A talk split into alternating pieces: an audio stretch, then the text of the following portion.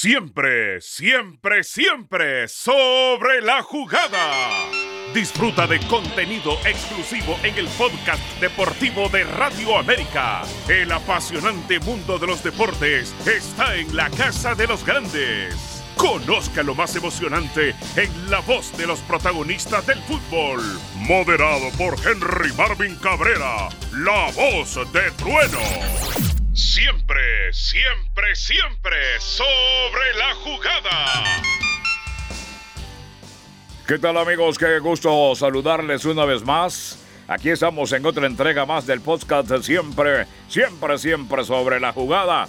Como siempre traemos a ustedes personajes importantes y junto a ustedes hacemos interesante estas entregas especiales, estas pláticas, charlas que resultan agradables y que ustedes se entretiene escuchándolas aquí en América, siempre, siempre, siempre sobre la jugada. Hoy pues vamos a dialogar, vamos a platicar con alguien especial y ese especial es Diego Martín Vázquez Castro, el técnico de la Selección Nacional de Fútbol.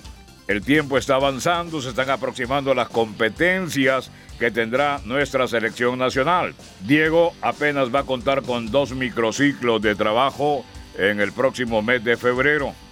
Eh, tiene el eh, Final Four, eh, la Liga de Naciones, aún sin conocer si tendrá amistosos antes de enfrentar a Canadá en marzo entrante, además de la preparación a Copa Oro.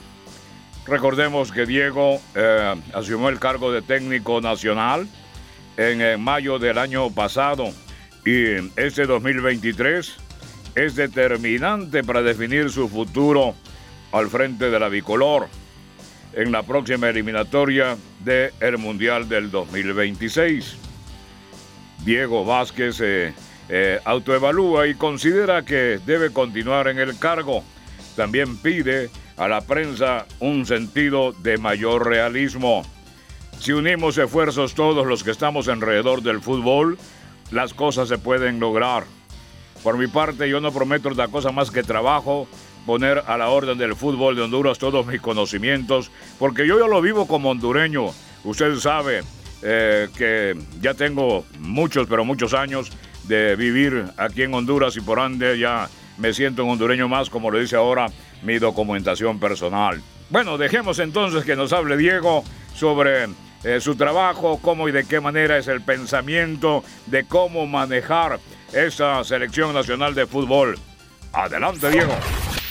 bueno, bastante bien, la verdad que con, mucha ilusión, eh, contento con lo, hecho hasta ahora, que hemos, hecho en la, en la selección. Bueno, venimos de la de la, de la gira que hicimos que empatamos con, con Arabia Saudita y le, y le perdimos con, con Qatar, pero haciendo un muy buen partido. Eh, y, y, bueno, ilusionado con todo lo que viene, con lo que acabas de decir, ¿no? con la Nation League, con todo lo que viene eh, por delante. Me imagino que inicias un año con ilusión, ¿no? Porque eh, también está en juego la continuidad de Diego Vázquez al frente de la selección de Honduras. ¿Cuánto te presiona esto para mm, hacer un gran papel en Copa Oro?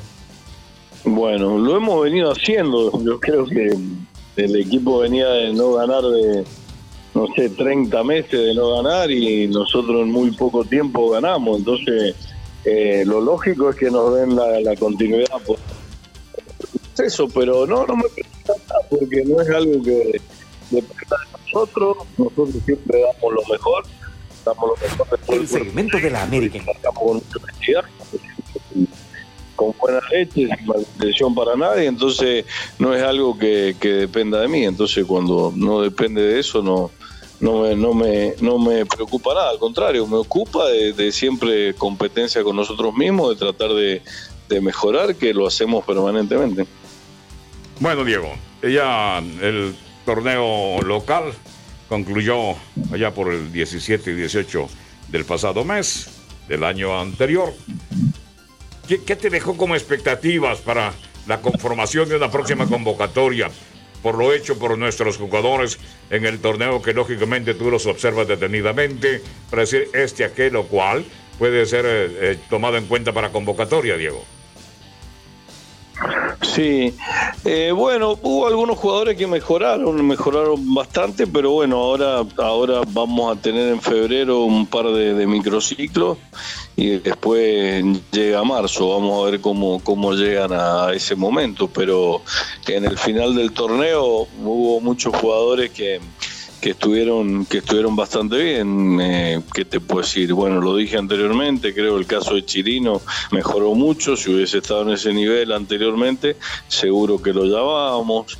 Eh, ¿Qué más? Bueno, a Pinto lo tuvimos en casi todas las convocatorias, salvo en la última gira. Eh, estuvo con nosotros. Eh, y después, bueno, los, los mismos de siempre, no, no, no, no tenemos tampoco un, menú tan grande con, con 10 equipos y, encima cuando llamamos a algunos de segunda se, enojan algunos. Eh, entonces eh, es más o menos más o menos lo mismo y obviamente que esperemos que, que, tengan buen rendimiento, que lleguen bien al, partido con Canadá. Sí, buenas noches Diego, te saluda Gerardo, eh, un placer. Hablando de, de, uno de esos. Yo voy de qué? Yo voy de frente siempre también. De esto que se enojan con los de segunda, hacen editoriales. te, corrijo ahí, sí, Diego, porque era de tercera, no era de segunda. Era de tercera, Diego, no de segunda.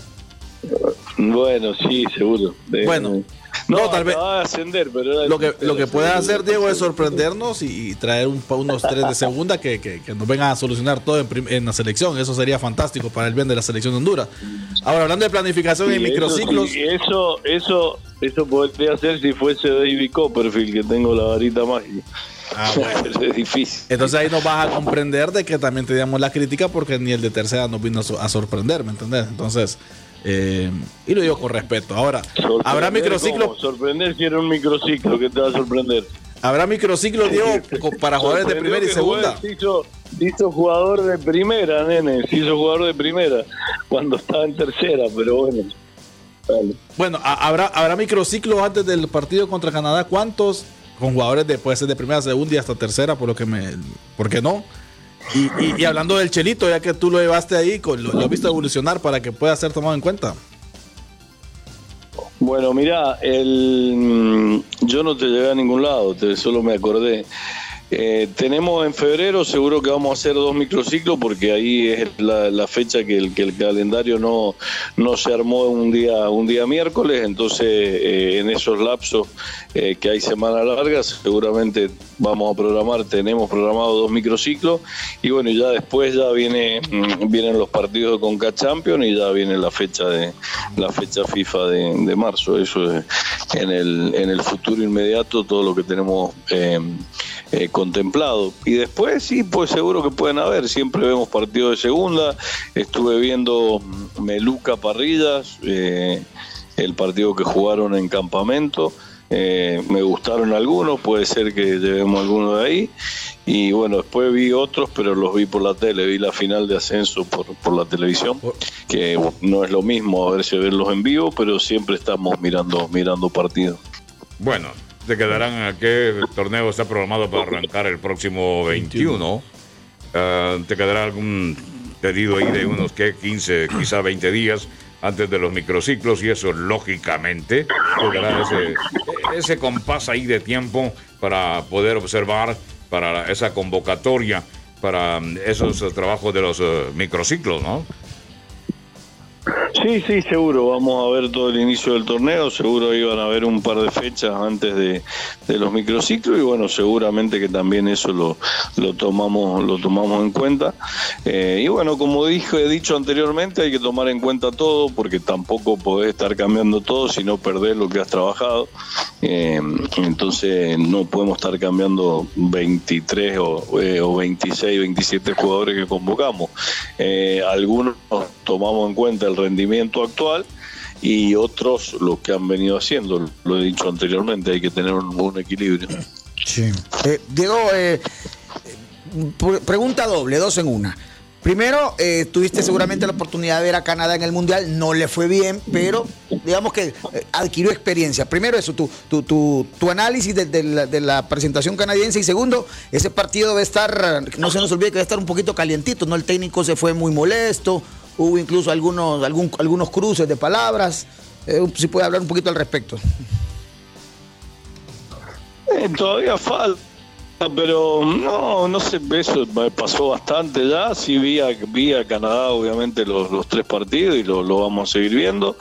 Eh, me parece que si bien eh, hizo, hizo buenos partidos, quizás jugó demasiado jugó demasiado expuesto, por ejemplo con Croacia hizo el gol rápido y después, después le hicieron cuatro goles, con Bélgica sí hizo un gran partido y, mereció, y quizás mereció un poquito más, eh, pero en general eh, fue un equipo que, que no, no desentonó tanto, pero tampoco fue eh, fue extraordinario lo que hizo lo que hizo en el mundial no entonces fue eh, de los normales de, Concacaf en ese en ese aspecto.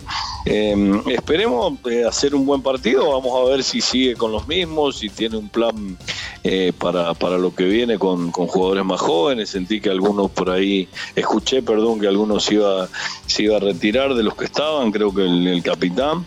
Y después veremos si tiene la sigue con la misma convocatoria o, o Ok, Diego, mira, eh, te voy a hacer un comentario antes de la pregunta.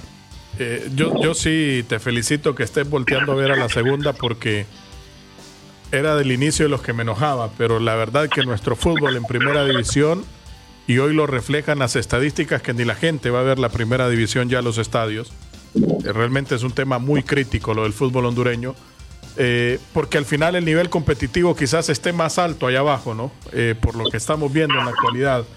Y, por esa parte yo ahora sí voy a apoyar a Diego Vázquez que llame jugadores de segunda.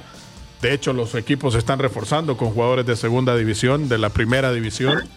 Y al final, em, no sé, ha quedado demostrado que nuestro primer nivel del fútbol le ajustó a un equipo con eh, ocho fechas que no ganó ser finalista como Motagua. Y, cuando pasa eso en un fútbol profesional donde está el alto rendimiento, seguro eh, es que no están bien las cosas también. Ahora, ¿cuánto te va a ilusionar, tomando en cuenta lo que está pasando hoy en el fútbol hondureño, quizás de un bajo rendimiento individual del deportista nuestro, llegar hasta la eliminatoria como técnico? Porque se viene una Copa Oro que no va a ser fácil. Ya se habla de seis sudamericanos involucrados, incluso cuatro sudamericanos invitados para esta Copa Oro. Entiendo va a estar Qatar también invitada para esta edición de Copa Oro y va a ser muy competitiva de alguna manera. Eh, y no se va a jugar quizás en una sola sede como en aquella oportunidad. Eh, y ahí será el termómetro. ¿Hasta dónde te lleva a planificar Copa Oro para ganarte ese puesto de técnico de eliminatoria? Eh, para, porque va a estar alta la vara también. Sí, como siempre digo, Manuel, comparto bueno el principio del comentario, lógicamente, eso lo hacemos para tratar de abarcar todo el fútbol y independientemente de los niveles, eh, lo mínimo que tenemos que hacer es por lo menos eh, voltear a ver eh, incluso la segunda división cuando solo tenés 10 equipos en, primera, ¿no?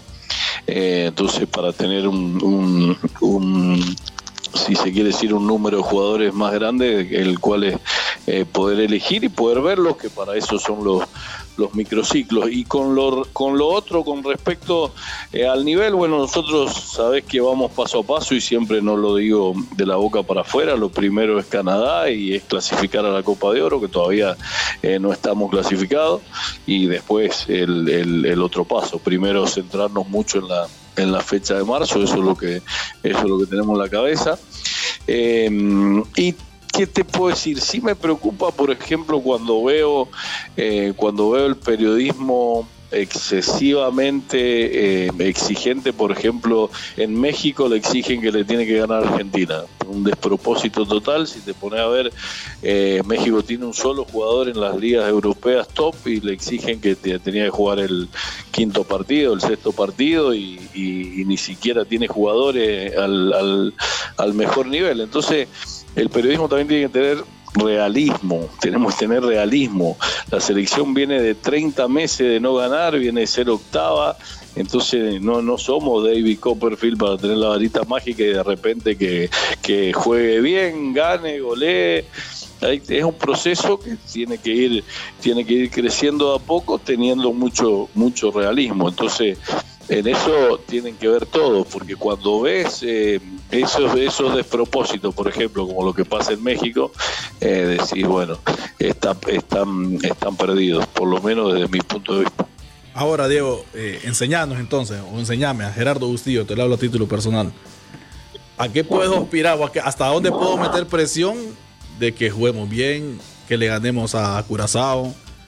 ¿Hasta dónde es el techo? Que me lo diga el técnico de la selección. ¿Hasta dónde podemos llegar a meter presión si, no tenemos el realismo de decir que Honduras, por ejemplo, debe estar en el Final Four? Que Honduras debe estar en la Copa Oro. ¿No es el techo ese? ¿No podemos pensar en eso, Diego? ¿Cuál es el realismo en nuestro fútbol entonces? Bueno, por, por, ejemplo a Curazao le ganamos en Curazao, que eso nunca había pasado. Le ganamos a Guatemala eh, después de 11 años y ya querían decir que había que jugar bonito. Eso es falta de realismo, de no saber de dónde venís. Eh, por ejemplo, eh, le ganamos a Canadá y bueno, eso sí se... Diego, ¿es malo pedir que se, juegue bien? Se le dio importancia que es positivo, entonces tenemos que ser positivos, resaltar lo positivo. Cuando se gana, apoyar de la misma manera desmedida que cuando se pierde no, no apoya, porque entonces si cuando se pierden matás y cuando ganás decís que querés más, que querés jugar bonito, entonces hay que tener un equilibrio para que la selección vaya creciendo de las manos de todos y con energía positiva, no, no tirando, no tirando piedras eh, de afuera, porque eso se, se siente. Si ves eh, en el mundial selecciones eh, como Marruecos salieron adelante de la mano de todos, de la buena energía, eh, obviamente de transmitir cosas, pero también hay que, hay que apoyarlo, hay que ser positivo y, apoyar a la selección, porque si no, eh, si pones palo en la rueda y no te gusta nada, entonces sos como el contra, ¿no? Creo. No, no comparto, porque disculpame, Juan Manuel. Yo apoyo a la selección y soy pro selección a muerte pero si hay Pero mi tema, mi, no, mi tema es. No, mi tema, no, no, no, te hago una pregunta, te digo, te hago la pregunta. ¿Cuál es nuestro realismo? yo, lo que quiero saber, yo lo que quiero decir, que me diga Diego, ¿cuál es nuestra realidad hoy del fútbol de Honduras? No, ¿cuál es nuestra realidad? Sinceramente. Lo dicho de otra manera. Y, y la realidad es que venías de no ganar de 30 meses, empezamos un proceso muy positivo, le ganamos al primero del octogonal, le empatamos a Arabia Saudita, que después le ganó a Argentina, le ganamos a Curazao en Curazao y le ganaste a Guatemala después de 12 años. Esa es la realidad que nos deja, que nos, nos tienen que dar una continuidad para seguir desarrollando ese trabajo, que en poco tiempo eh, hicimos algo muy positivo que no se venía haciendo. Esa es la realidad. Solo, para darle a entender a la gente, es que la vara estaba tan bajita y tan en el suelo que con poco se ha hecho mucho también. Porque a veces dice, pero son cuatro partidos lo que menciona Diego. Manuel. Pero era e, eso tampoco que Diego menciona. Que está bien hecho. por eso pero vale tanto, vale tanto después de 30 meses, como le dice Diego. Que está bien hecho. a nadie. Está bien hecho, pero tampoco, pero creo que nuestra realidad, por ejemplo, es pasar de cuarto de final de Copa Oro. Y no, es, malo exigirlo. Es que nuestra realidad es una. Y de repente nos engolosinamos. Por ejemplo. Sí, Diego. Sí, escucho. No, no, no. No, por ejemplo, si, si ustedes vieron el partido, el partido Argentina-Polonia, fue exactamente cantado, calcado, solamente si el arquero no ataja el penal, es calcado el partido que jugó Honduras-Argentina, calcado, así, igual, y, y, Polonia pasó a la pasó a la otra fase del mundial. Entonces eh, es bien subjetiva las realidades y lo que lo que a veces lo que exigimos o a veces eh, nos quizá nos menospreciamos mucho y exigimos de más. Siempre hay que, hay que tener un equilibrio. Hablando de ese, de ese realismo que hiciste mención, hay una realidad que no la podemos obviar. Aquí en nuestro fútbol hay mucho, pero mucho, mucho que hacer por superar niveles de otros países. Vamos a entrar a competencias en este año importantes, ¿no? Hay que decirlo para eh, subir eh, ese nivel nuestro. Ahora, lo que hay que ser muy conscientes y muy profesionales como lo eres tú como técnico. El jugador nuestro está muy pero muy preparado como para entrarle a competencia contra rivales de esta naturaleza que se nos avecinan. Mira, hay, eh, Henry Marvin, hay una realidad, lo que vamos a decir con realismo, es que no tenemos ni una cancha. que eso eh, te pasa factura, te va pasando factura eh, a medida que pasa el tiempo. En nuestro país no tenemos una cancha eh, que sea competitiva. Bueno, ahora la están haciendo, recién la están haciendo. No tenemos ligas menores, son casi nulas las, ligas menores. Entonces eso te pasa factura a la larga y, y necesitas un proceso para volver a recuperarte, para volver a estar en el nivel de todos los demás países que te sacaron alguna ventaja.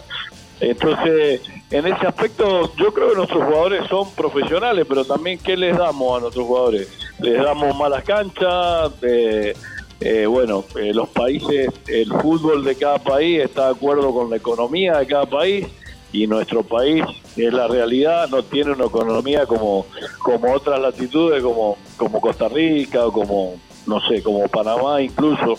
Entonces el fútbol es un reflejo de la sociedad y la sociedad que tenemos hoy nos dicta que esa es la realidad. Entonces, eh, si somos muy conscientes y tenemos los pies en la tierra, a partir de ahí podemos crecer y empezar a, construir cosas, pero tenemos que ser muy, muy realistas y tampoco tirarle todo al jugador, porque eh, eh, si, vos le tiras todo al jugador y decís nuestros jugadores no son profesionales y esto y que no hay esto y todo, y, nosotros dónde vivimos, todos vivimos en Honduras, creo, incluido eh, incluidos ustedes también, son periodistas de Honduras. Entonces, muchas veces tenemos que creer en nosotros y resaltar lo nuestro, creo. Sí. Diego, em, vos sos muy autocrítico, yo sé que te puedes, sos, probablemente tu primer crítico. Si te toca y te, y, te apuro un poco y te pido que te des una puntuación del 1 al 10 a lo que va de tu gestión, ¿qué puntuación te pondrías? ¿Qué calificación le pondrías a tu gestión hasta el momento del 1 al 10? Y mira, el, ha sido muy positiva, porque si, si yo me pongo a ser autocrítico, el partido con Curazao local no cuenta por las condiciones que vivimos. Y de ahí el, el que perdimos dos partidos, después eso con Argentina, que te acabo de decir que fue un partido muy similar al que contra los campeones del mundo. Eh, y después el partido con Qatar, que no merecimos perder, fue con un autogol y el final del partido estuvimos muy bien con jugadores de la liga local sin los jugadores de Olimpia. Eh, entonces, sumamente positiva, no, no, no le doy una puntuación exacta, pero muy, muy positiva. Eh, siempre hay margen para mejorar, lógico, pero la verdad que, que, que podemos decir? eh, vaya, el partido con Guatemala, te acepto que quizá era un empate, quizás, pero lo terminamos ganando. Y bueno, al final el resultado eh, te determina muchas cosas. Eh, pero sí, siempre hay margen para, mejorar. Bueno, la prensa consideramos que tu trabajo ha sido hasta este momento positivo. Al menos ese es mi concepto, ¿no? Bueno, solamente, eh, Diego, te referías a hacer microciclos con jugadores de segunda porque queremos escuchar tu contraparte también, eh, porque entiendo no mandaste planificación para microciclos a la reunión de Liga Nacional, ¿o es mentira eso? No, sí estuvimos reunidos con Foncho, es muy sencillo, eh, lo hablamos muchísimo tiempo, eh, que necesitamos el margen de la semana, no tenemos que mandar ninguna planificación. Vos tenés que programar los partidos semana a semana para que tengamos nosotros de lunes a miércoles para hacer microciclo, no, no tenés que ser un genio, pero de verdad que después hay un montón de, de otros eh, intereses de 10 equipos que tienen que necesitan que el campeonato termine antes y un montón de cosas que, que ya no, no, no dependen de nosotros. Eso la federación siempre lo propone de esa manera, de parte nuestra también, que se juegue semana a semana para tener ese espacio. ya después no, ya la, la oración eh, puntual del calendario no, no tenemos nada que ver. Entonces sí enviaste el mensaje al menos verbalmente. Que no te pusieran fechas entre semana. Sí, sí, es muy sencillo, Rudy, claro. Estuvimos con Foncho los cuatro días que estuvo él con nosotros en el partido de Argentina, que jugó Argentina y Guatemala. Y ellos saben eso, no tenés que ser un genio. Tenés que hacer partido semana a semana pero ya te vuelvo a repetir, después está con está la Conca Champions y está la urgencia como sabemos en nuestro país, que no, se, no nadie se puede hacer distraído de los equipos chicos que quieren que el campeonato dure tres días. Eso ya no es culpa nuestra. Sí, una lástima, como siempre, eh, cuando sos técnico de equipo. Pero no, no echemos culpa, no echemos culpa a cosas que se saben de tiempo y ustedes también la saben. Eh, acá quieren jugar con 20 clubes y hay 10 y hay algunos que tienen problemas para pagar y nunca dicen nada y nunca nunca se legisla lo que se tiene que legislar eh, para fortalecer nuestro fútbol y que sea un calendario largo y que se juegue semana a semana. Y todos los años decimos, sí, hay que hacer cancha, hay que hacer eso, y nunca se hace, pero ya ahí no, no depende de nosotros. ¿Vos sos pro 12 o pro 10 equipos en la liga? Te lo acabo de decir, no, ¿cómo va a ser 12 si hay 10 que hay algunos que tienen problemas económicos?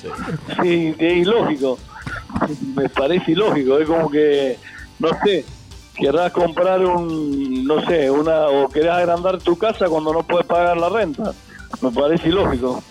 Por ahora sí queremos agradecerte eh, tu tiempo que nos has brindado aquí en el programa y estaremos en contacto con mucho gusto. Es un gusto saludarte, Diego. Bueno, un placer, Henry Marvin, y bueno, a todos, a Rudy, a Manuel, a, mm, también el que tira siempre, ¿cómo se llama? Agusteo. El muchacho mi pasión. Tan tacaño soy que te olvida el nombre. Para todo y para toda la gente que, nos escucha. Un abrazo. Tanto cariño me te Diego, que te olvida mi nombre. Bueno. No, tu nombre sí, Gerardo, el apellido. Tranquilo, Diego, siempre vamos a estar con la selección. todo bien, todo bien. Bueno, como dijimos a inicio del programa, resulta interesante hablar con el responsable de la selección nacional. Más que interesante porque nos da a conocer sus planes, sus proyectos, cómo y de qué manera puede llegar a buen puerto con la dirección técnica de la selección nacional. Hemos querido que Diego compartiera con nosotros este podcast de siempre, siempre, siempre sobre la jugada, para hablar de esto que nos apasiona, de esto que nos entretiene, que nos gusta, el fútbol. Y cuando se trata de selección nacional, pues mucho más.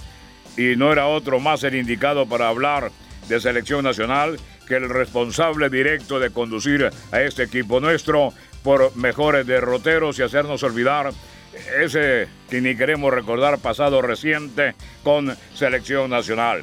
A ustedes amigos queremos agradecerles el favor de su atención a nuestra entrega de hoy de este podcast de Radio América, siempre, siempre, siempre sobre la jugada.